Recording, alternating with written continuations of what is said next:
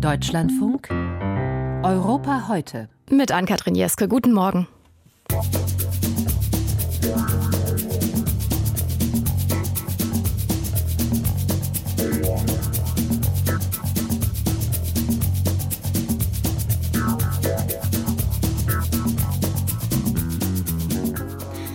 Wenn es um die NATO-Erweiterung und die Aufnahme von Finnland und Schweden geht, dann berichten wir meist über die Türkei. Auch Ungarn aber sträubt sich bislang, seine Zustimmung zu geben. Warum? Das ist gleich Thema mit der Politikwissenschaftlerin Ellen Boos von der Andraschi-Universität in Budapest. Außerdem schauen wir auf das Ende einer politischen Ära in Tschechien. Miloš Seemann, früherer Ministerpräsident und bis heute Präsident in Tschechien, geht in den Ruhestand. Ob sich mit ihm auch der Populismus verabschiedet, darauf hat unsere Korrespondentin in Prag eine Antwort.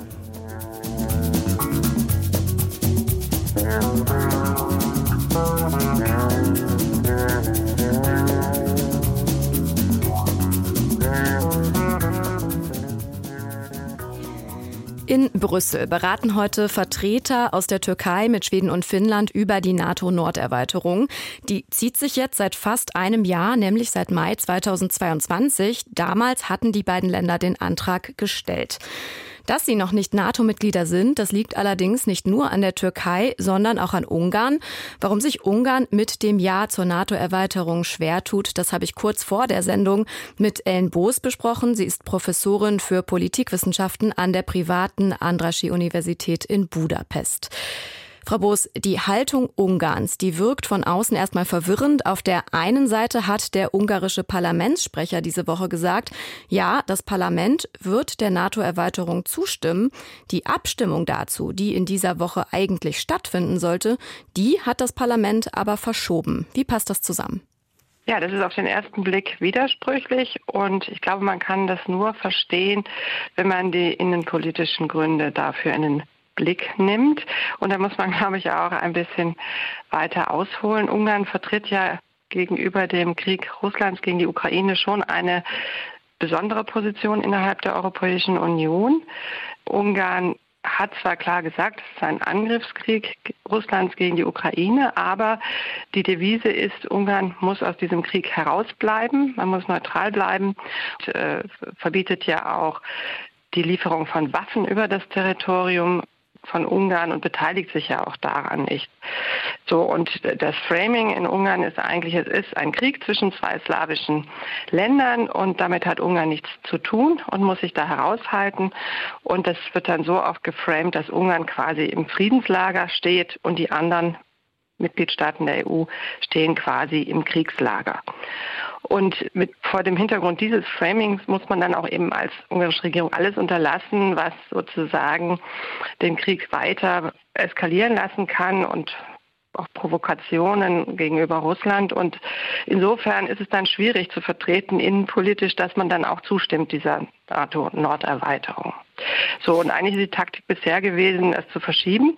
Und ein anderer Punkt ist natürlich noch die Gleichzeitigkeit dieses Prozesses mit der Debatte über die Rechtsstaatlichkeit und die Korruption in Ungarn, die ja dazu geführt hat, dass doch eine größere Summe an EU-Mitteln auch zurückgehalten wird. Wenn das jetzt eine Verzögerungstaktik ist, so wie Sie das beschreiben, und die EU sich auf der anderen Seite da von Ungarn aber nicht unter Druck setzen lässt, beispielsweise was die Rechtsstaatlichkeit betrifft, mhm. was bringt das Ganze dann? Also ich glaube, es dient dazu, das dann äh, praktisch nach innen besser kommunizieren zu können und zumindest zu versuchen. Ähm, noch etwas herauszuhandeln in dem anderen Prozess. Und es war ja auch jetzt ganz interessant, also es waren ja jetzt in dieser Woche eine, eine Delegation der Fidesz in Schweden und in Finnland und haben dort eben Verhandlungen geführt, ohne dass eigentlich wirklich klar war, worüber, worüber man eigentlich zu verhandeln hatte. Ungarn hat ja auch keine wirklich konkreten Forderungen äh, erhoben gegenüber diesen beiden Ländern.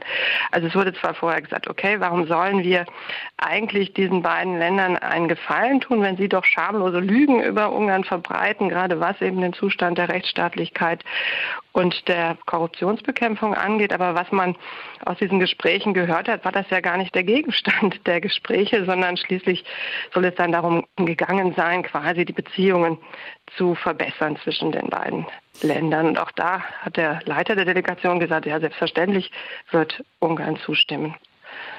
Jetzt steht Ungarn mit diesem bisherigen Nein zur NATO-Erweiterung innerhalb der EU ja ziemlich alleine da. Das sehen wir seit Beginn des Kriegs immer wieder, diese Form von Abgrenzung, die Ungarn da versucht.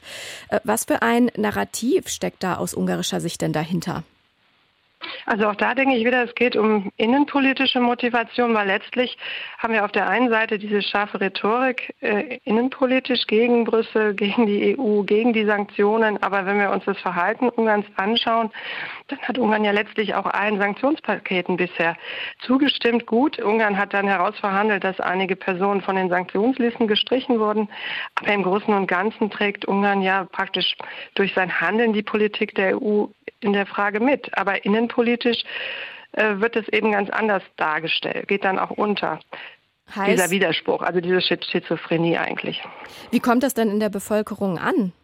Ich glaube, das wird weniger wahrgenommen als eben diese Opposition, die die ungarische Regierung ja für sich behauptet, eben als einzige Partei in diesem Friedenslager und eben als die Regierung, die Ungarn aus dem Krieg heraushält und schützt Frieden und Sicherheit in Ungarn. Also das wird wahrgenommen, auch durch die ständige Wiederholung äh, dieser äh, praktisch dieses dieses Frames und auch durch Informationskampagnen der Regierung. Also das heißt, die Bevölkerung sieht das gar nicht, nimmt das gar nicht so wahr, was dann tatsächlich passiert. In der Bevölkerung verfängt dieses Narrativ also. Für wie gefährlich halten Sie das denn für die EU? Denn man könnte ja auch sagen, gut, das ist zwar viel rhetorischer Tumult von Ungarn, aber solange sich Ungarn am Ende hinter die EU-Entscheidungen stellt, ist das eben etwas, was man, ja, was zur Demokratie gehört und was man aushalten muss. Naja, es hält praktisch Prozesse auf. Es ist natürlich schon eine Verlangsamung. Also das kann man ja jetzt auch gerade an diesem Beispiel sehen. Also das heißt, es zieht sich ja länger und es gibt dann halt immer wieder auch diese Situation, dass miteinander in Verbindung gebracht wird wegen mit anderen Fragen. Also dass die ungarische Regierung versucht, da das Druck aufzu, auszuüben bei anderen wichtigen Fragen im Moment vor allen Dingen in dem Prozess, wo es um die Rechtsstaatskonditionalität und die zurückgehaltenen Gelder geht. Aber es ist natürlich auf die, auf die Dauer ist es anstrengend und man hat ja noch keine Lösung gefunden auf EU-Seite, wie man tatsächlich mit einem solchen Mitgliedstaat dann umgehen kann. Also das heißt eigentlich so, das Auftreten der Europäischen Union als einheitlicher Akteur wird ja dadurch zumindest immer wieder in Frage gestellt. Die ungarische Regierung verzögert die Zustimmung zur NATO-Erweiterung, um im eigenen Land innenpolitisch Punkte zu sammeln. Das sagt Ellen Boos, Politikwissenschaftlerin an der Andraschi-Universität in Budapest.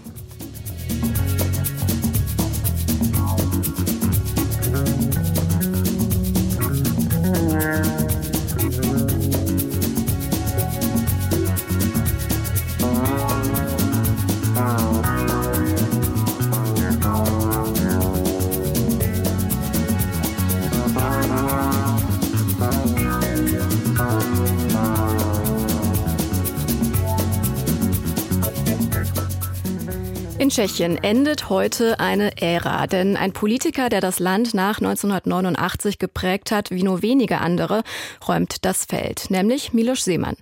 Um die Jahrtausendwende war Seemann vier Jahre lang Ministerpräsident, die vergangenen zehn Jahre dann tschechischer Staatspräsident und bekannt ist er vor allem für seine Art zu polarisieren. Vor einem Besuch in der Slowakei, da bezeichnete er slowakisches Bier mal als Mundspullösung und Ex-Kanzler Gerhard Schröder, der sagte 2002 sogar eine Reise nach Tschechien ab, nachdem Seemann Sudetendeutsche als Zitat fünfte Kolonne Hitlers bezeichnet hatte. Marianne Allweis hat sich durch diese populistische Historie noch einmal durchgearbeitet und sich gleichzeitig gefragt, ob mit dem neuen Präsidenten eine weniger populistische Zeit in Tschechien anbrechen könnte. Semmern in den Müll skandieren Gegner des langjährigen tschechischen Präsidenten. Mit einer ironischen Feier auf der Prager Burg verabschieden sie den 78-Jährigen in den politischen Ruhestand. Dabei landet eine Flasche Becherowka-Likör im Mülleimer. Milos Semmern hat aus seinem Alkoholkonsum nie ein Geheimnis gemacht. Außerdem eine rote Riesenunterhose, das Symbol des Protests gegen Semmern, der sich als Stimme des einfachen Volkes verstand. Es ist Zeit zu gehen, sagt die Buchhalterin Jitka. Ich halte nur das Schlimmste von ihm. Er hatte einen guten Überblick, aber nach all den Jahren verdient er seinen Ruhestand. Semmern hat die tschechische Politik nach dem Sturz des Kommunismus geprägt, wie sonst nur seine Vorgänger als Präsidenten Václav Havel und Václav Klaus. Zunächst war er Regierungschef und Vorsitzender der Sozialdemokraten, später gewann er zweimal die Direktwahl für das Präsidentenamt. Der begnadete Populist versuchte immer wieder seine Kompetenzen als Präsident auszudehnen. Er hetzte gegen Migranten, Journalisten oder gegen die EU und setzte stattdessen auf enge Beziehungen zu China und Russland. Die deutsche Politik war auch immer auf Russland ausgerichtet, erklärte Semmern in seinem Abschiedsinterview. Und zwar aus dem einfachen Grund, weil die deutsche Wirtschaft relativ günstige Rohstoffe benötigt. Auch Tschechien braucht das. Daher war damals eine wirtschaftliche Zusammenarbeit mit Russland vernünftig. Ich betone, damals.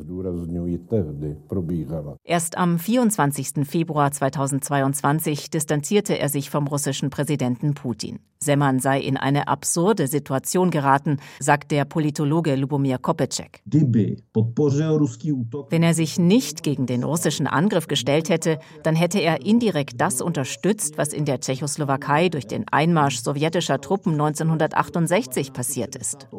Als seinen Nachfolger auf der Prager Burg, dem Sitz des Präsidenten, hatte sich Semmern den ehemaligen Regierungschef Andrej Babiš gewünscht. Doch der populistische Parteigründer und milliardenschwere Unternehmer verlor die Stichwahl gegen Ex-General Peter Pavel deutlich mit fast 17 Prozent Abstand.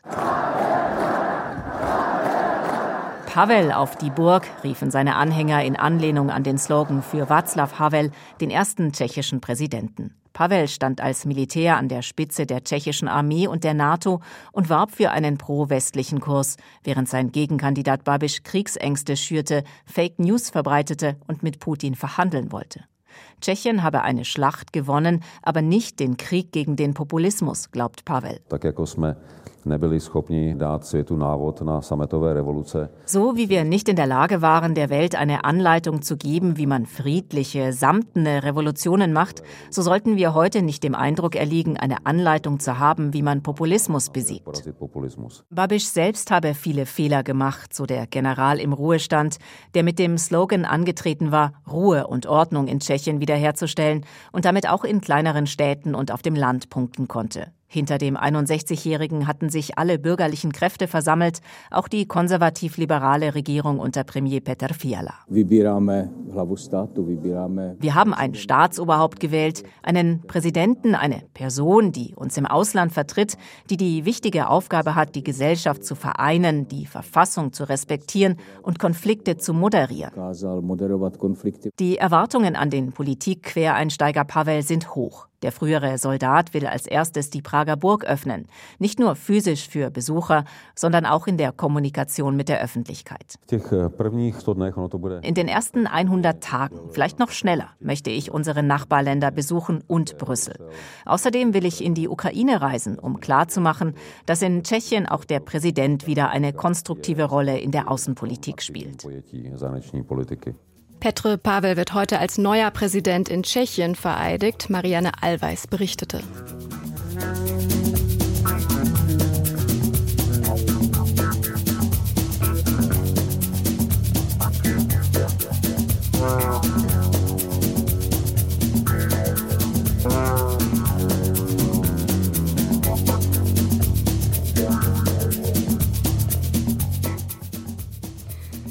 Gesetze, die Hasskommentare im Internet eindämmen wollen, die können Regierungen ihrer Bevölkerung meist gut verkaufen. In der Republika Srpska, einer weitgehend autonomen Region in Bosnien-Herzegowina, passiert das gerade. Dort will die Regierung ein Gesetz gegen Desinformation und Hass im Netz verabschieden. Doch wenn man genauer hinschaut, dann sieht man, das Gesetz richtet sich gar nicht gegen Fake News und Hate Speech, sondern sieht vor allem strafrechtliche Konsequenzen für Presse, Rundfunk und Fernsehen vor.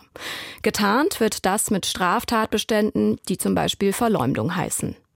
Wolfgang Fichtel berichtet, was dahinter steckt. Miloš Bukelovic, der Justizminister der Republika Srpska, verteidigt sein geplantes Gesetz. Das hätten andere schon längst, vor allem in der Europäischen Union, sagt er. Warum also die ganze Aufregung? Fast jeder zweite Staat in der EU hat Verleumdung, Beleidigung, Ehrverletzung als Straftatbestand im Strafgesetz. In Serbien steht darauf Gefängnis, in Kroatien auch. In Deutschland übrigens auch. Paragraph 187 Strafgesetzbuch. Wer wieder besseres Wissen eine unwahre Tatsache behauptet oder öffentlich verbreitet, kann mit Freiheitsstrafe bis zu fünf Jahren oder mit Geldstrafe bestraft werden. Das soll schützen vor Verleumdung, darf aber ausdrücklich die Pressefreiheit nicht einschränken. Dagegen steht Artikel 5 Grundgesetz, das Grundrecht auf Meinungsfreiheit. Das ist Demokratie. Die Frage aber ist, wie sie gelebt wird. In der Republika Srpska wird sie nicht gelebt, jedenfalls nicht nach europäischen Maßstäben. Alexander Jokic ist Rechtsanwalt in Banja Luka. Dort sitzt die Srpska-Regierung. Anwalt Jokic befürchtet massiven Missbrauch des geplanten Gesetzes. Missbrauch, um die Meinungs- und Medienfreiheit in der Republika Srpska zu beschneiden. Es gibt viel Raum für möglichen Missbrauch. Ob es dazu kommt oder nicht, das ist eine sehr hypothetische Frage. Hypothetisch, zweifelhaft. Auch die Menschenrechtskommissarin des Europarates sieht das so, Dunja Mijatovic. Sie fordert weg mit dem Gesetzentwurf. Denn so Mijatovic, Verleumdung wieder unter Strafe zu stellen, würde die ohnehin schon besorgniserregende Situation der Unterdrückung abweichender Meinungen noch verschlimmern.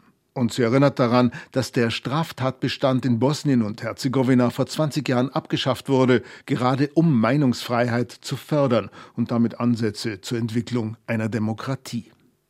Milorad Dodik, serbischer Nationalist, Putin-Bewunderer und Präsident der Republika Srpska, eine der zwei sogenannten Entitäten, Einheiten des Gesamtstaates Bosnien und Herzegowina, wischt solche Bedenken gegenüber Journalisten rustikal beiseite. Ich werde brutal ehrlich sein. Ich wundere mich über euch, Journalisten. Wenn ihr gegen ein Gesetz seid, das Verleumdung und Lüge verbietet, dann verteidigt ihr ja, dass man verleumdet und lügt. Geschickt verpackt Dodik den Gesetzentwurf als Kampf gegen Hass und Desinformation im Netz.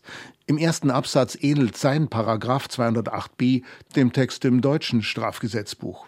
Dann aber kommt noch Absatz 2, in dem es direkt gegen Presse, Rundfunk, Fernsehen und soziale Netzwerke geht, mit saftigen Strafandrohungen bis zu umgerechnet 40.000 Euro. Spätestens das macht Dodiks Beteuerungen unglaubwürdig. Wir haben keine Journalisten im Visier. Wir greifen Journalisten damit nicht an. Gegen Desinformation und Hass im Netz vorzugehen, das sei an sich lohnenswert, lässt Christian Schmidt, der hohe Repräsentant für Bosnien und Herzegowina, in einer Stellungnahme vorsichtig formulieren möglicherweise aus eigener Erfahrung. Er lässt dann aber auch klarstellen, werde der Entwurf gesetzt, dann, Zitat, wäre dies eine klare Missachtung der demokratischen Grundsätze. Schmidt könnte als hoher Repräsentant das Gesetz verhindern mit der Macht seines Amtes, worauf sein erklärter Gegenspieler Milorad Dodik aber vermutlich nur wartet, um Schmidt als Befürworter von Hass und Netz zu diffamieren, ähnlich wie die Medienvertreter, die gegen den Gesetzentwurf protestieren. Die Annäherung an demokratische Grundsätze sind und bleiben kompliziert in Bosnien und Herzegowina. Wolfgang Fichtel berichtete über einen Gesetzentwurf, der die Medien- und Pressefreiheit in der Republika Srpska einschränken könnte.